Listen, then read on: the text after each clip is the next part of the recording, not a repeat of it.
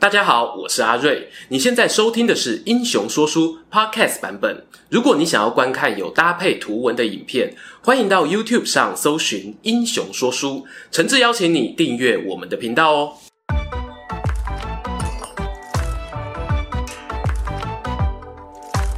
Hello，英雄说书的观众朋友，你们好，我是说书人阿瑞，替大家带来精彩的英雄故事。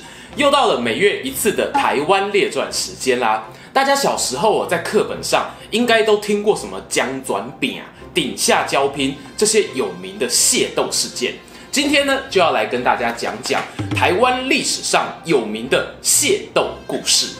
过去啊，我在带导览的时候呢，经常对客人语重心长地说，整座台湾岛哦，就像个大型蒙阿波，几乎每一寸土地呢，都有鲜明鲜血浇灌的痕迹。会有这个现象，难道是这个岛屿风水不好，来到这里的人就会性格大变，找人打架吗？当然没有这么迷信啦。事实上呢，从十七世纪荷兰人有系统的招募汉人来台湾开垦移民开始，到二十一世纪的今天为止，台湾一直都是个拥有新移民 DNA、族群多元的地方。尽管有时候呢，你会觉得啊，社会上吵吵闹闹的。但我始终觉得呢，这是一个温暖的岛屿，是我会一辈子守护的家乡。今天呢，开头比较长一点哦，因为待会啊，你如果听到故事里面讲到某些族群是你的祖先，他们和别的族群起了争执，我希望呢，大家不要忙着替祖先打抱不平。记得哦，阅读过去的历史是让我们理解彼此，不管未来要怎么走呢，理解永远是沟通的第一步。准备好了吗？欢迎跟我一起进入台湾的大乱斗时代。说械斗，话械斗，开头啊，还是要解释一下“械斗”这两个字指的是什么。如果根据学界的定义呢，它叫做自我认知不同族群间的武装冲突，很难懂，对不对？我常举一个例子是啊。各种国际运动赛事哦，世界杯足球赛啦，世界棒球经典赛啦等等，这些活动呢，也像是哦，自我认知不同族群间的体育竞技。有一个选手呢，他可能爸爸是美国人，妈妈是英国人，但他跟妈妈感情比较好，或者因为其他复杂的因素，所以呢，他选择代表英国出赛，这就叫做自我认知族群。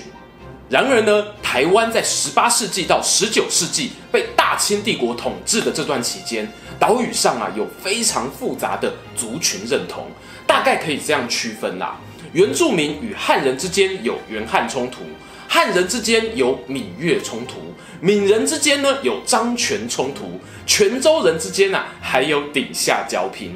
每一个大族群底下呢，你一定可以细分成其他小族群。就像俄罗斯娃娃那样，一个一个的套起来。有观众朋友会好奇啊，大家都是出外讨生活，到底有什么事情好吵？一定哦，要闹到大打出手，头破血流。当时呢，他们双方啊，甚至还仇视到漳州人拜拜的时候呢，会故意讲啊，转低转牛腿来拜；泉州人则是说，将低将牛腿来拜，把对方呢丑化成像是猪牛羊一般的畜生。这边呢，光是官方统计出来的械斗原因就有好几种哦，譬如到了新环境不适应啦，土地分配冲突啦，官府素质低落啦，民间信仰不同啦，单身汉太多没事打架当消遣啦，等等哦。我凭着我在网络上二十多年资深笔战的经验跟大家说啦，你有心想要找人家玩 gay 秀趴，你永远找得到理由啦。追根究底呢，这就是因为全天下不会有个性。百分之百契合的人，你看夫妻之间相处也是一样，个性啊、生活习惯都需要磨合，更何况是在以前那种困苦的开垦年代呢？接下来哦，我就要来带大家看看当年在台湾北中南各地发生的经典械斗案例。第一个呢，要跟大家介绍的是南区代表，发生在公元一七三二年的凤山吴福生事件。吴福生何许人也？他是漳州平和县人，来到台湾垦荒之后啊，有两甲田地、三间草房，还生了两个儿子。那他为什么会和别人发生冲突呢？这必须有把时光往前推一两年。吴福生曾经参与一场重大的民变，那就是朱一贵事件。哎，就是大家熟悉的鸭母王啦。朱一贵起兵的时候呢，有一个快乐伙伴叫做杜君英。很不幸的呢，这两人啊后来闹翻了，双双兵败被捕。哎，重点来喽，朱一贵是福建漳州人。杜君英呢，则是广东潮州人。原本这两个人的部下都是混合了闽人跟粤人，哪知道呢？后来长官分手，底下人呢也只好各自回归基本盘。漳州、泉州的闽人投靠朱一贵，广东的粤人、客家人呢则支持杜君英，彼此哦互看不顺眼，都认为打败仗是对方不配合所造成的。知道了这个前因呢，后来发生的事情呢、啊、就好理解了。朱一贵遭大清帝国处刑之后，老部下吴福生虽然留下一命，但是呢，被官府严加看管，活的是提心吊胆。碰巧一七三二年这一年，中台湾发生了平埔族动乱事件，史称大甲溪社反变。平埔族的战力很高哦，清廷呢就调动了凤山总兵北上支援，导致呢凤山县城的守备松懈。吴福生啊，眼看机会不能错过，错过绝对难过，立刻呢就伙同了其他朱一贵的旧部揭竿起义，自封为元帅，竖起了大明得胜的旗号。一星期左右的时间呢，就聚集了几百名民兵，攻陷了凤山城外的几个聚落，气势如虹啊，剑指县城而来。大明元帅和大清守军呢，鏖战了两日两夜呢，突然有一批生力军加入守备方。他们虽然举着大清的军旗，但不是官兵哦，原来是以客属越人为主体的义勇军。同时呢，台湾正总兵王俊也带兵赶来支援。吴福生啊，终于跟他以前的老长官朱一贵一样，难逃被捕处斩的命运。由于这场动乱过程中呢，有闽南人、广东人、官兵三方势力的参与，你可以说是闽粤械斗，也可以说是民变事件。如果我们光看这一件事本身呢，很容易落入哦粤人袭归挖大饼的印象。但假如连同更早的朱一贵事件一起看，当年呢朱一贵与杜君英的私人恩怨延续下来，才隔不过五六年的时间。凤山一带呢，闽粤两个族群啊，还有残存很浓的火药味。双方哦，逮到机会就想要寻仇，看起来呢，就不是那么让人意外了。这次事件呢，有一个最重要的意义，那就是啊，官方发现了闽粤之间的恩怨情仇，就决定改变政策，从原本的事后封赏改为主动征召，鼓励客家人哦报名成为平定叛乱的义民。类似于佣兵团的概念，甚至呢会默许这些佣兵团拥有私人的武装啊、防御堡垒等等。譬如今天的屏东六堆，就是在这种时代大环境下形成的。时间一晃眼过了五十年，公元一七八二年，我们把镜头呢转到中台湾，接下来要讲的是发生在彰化刺桐脚的跋歹轿事件。当时呢，在村子里面哦，正准备搭起戏台演戏谢神，台下热闹啊，老丁就老卡，阿母就阿爸，阿公看阿妈，规整头的人拢来啊。在这个 moment 这个时间，不能少的呢，就是赌博助兴。但赌博你要照规矩来，不能跋歹轿啊。有一个漳州人和泉州人在赌钱的时候，发现哦，赌金里面呢被掺杂了假铜币，两个人呢、因此发生口角。结果争执过程中呢，漳州人一个失手把泉州人给打死了。闹出人命之后啊，泉州人怎么可能善罢甘休？就决定一状告上彰化县衙门。当时的彰化知县呢，名叫焦长发。收到通报后啊，相验过程不严谨，又不肯暂时收押嫌疑犯，这让受害者家属呢非常不满意，觉得哈一定是漳州人暗中贿赂啦，官府偏袒啦。各种谣言满天飞，他们就决定使用私刑正义，自己落人来解决。就有数十名泉州人呢，前往漳州人的住处打人泄愤，还顺便哦抢走财物。这下子呢，彰化的漳州人社区这边呐、啊，一把火烧了起来。所谓输人唔苏丁啊，输阵就歹看面。他们呢发出通知给台中大里义的同乡。没错，就是之前呢在雾峰林家影片中提到的大李义。当时啊也有讲到一些张权械斗对林家发展的影响，欢迎大家延伸阅读参考看看。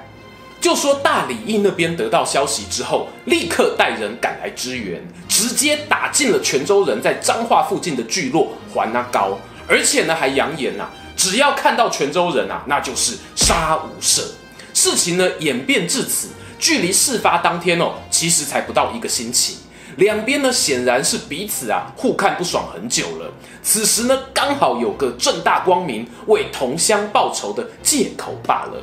漳州人啊会闹人，泉州人也不能输啊。当时的泉州聚落呢有个大哥名为谢孝，他得知此事后呢发出英雄帖，号召大家来帮忙。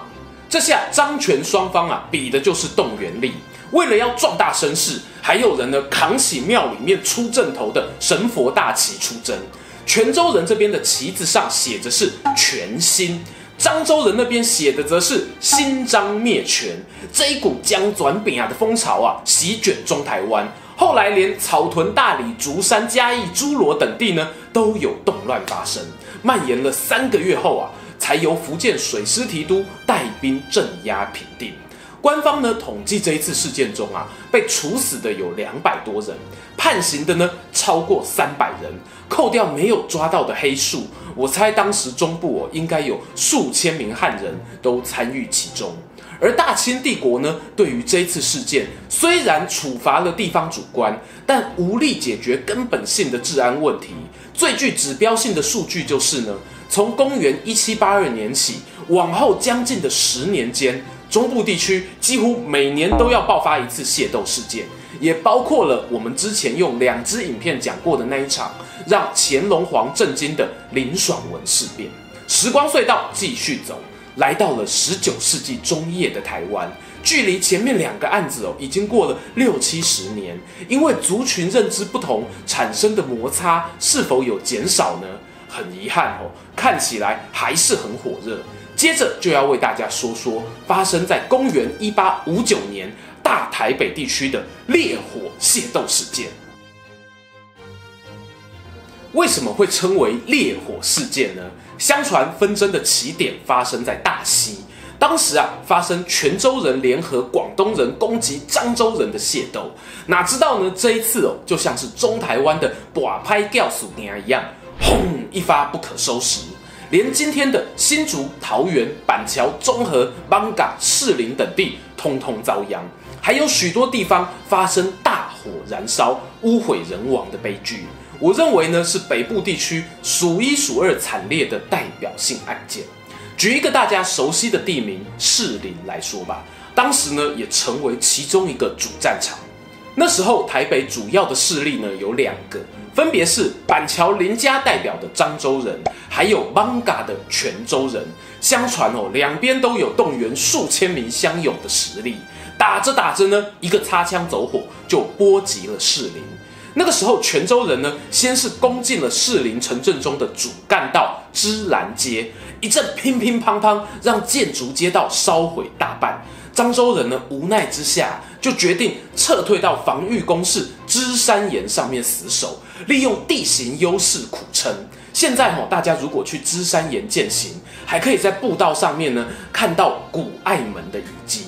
幸好呢，士林这里的战事没有延烧太久，泉州人啊终于退兵了。而代表漳州人的板桥林家发现这一场战争再打下去，双方死伤惨重，那是两败俱伤，就决定主动的释出善意和谈。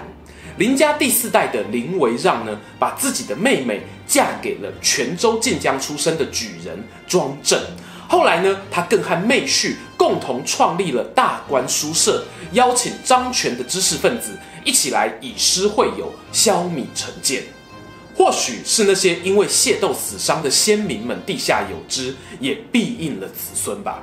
这个书社的发展呢，出乎意料的好。后来更扩大升级成大观义学，就是一个学堂的概念，由板桥林家出钱，邀请漳泉子弟共同来上课，学习一些文章啊，还有过去的历史，知道祖先做了什么事，才能够避免未来再犯下同样的错误。这一间学堂呢，现在有距离林家花园只隔一条街而已，目前也是开放参观的国家三级古迹。虽然我们知道啊，族群的和解绝非一朝一夕之功，但板桥林家呢，身为地方头人，愿意改变自己，以身作则，放下成见。无论如何呢，这都是值得鼓励的事情。而我们前面提到的芝山岩，其实也有成立义塾，教授小朋友识字。他和大观义学都是有清以来在大台北地区颇负盛名的教育机构呢。故事说到最后，发现了吗？其实啊，历史教育真的很重要哦。横跨两个世纪以来的族群大乱斗，在当年台湾北中南各地都有地方士绅跳出来，透过讲学啊、开课、做公益等等的努力之下，总算让年轻一辈孩子更了解族群的差异，进而互相体谅、尊重。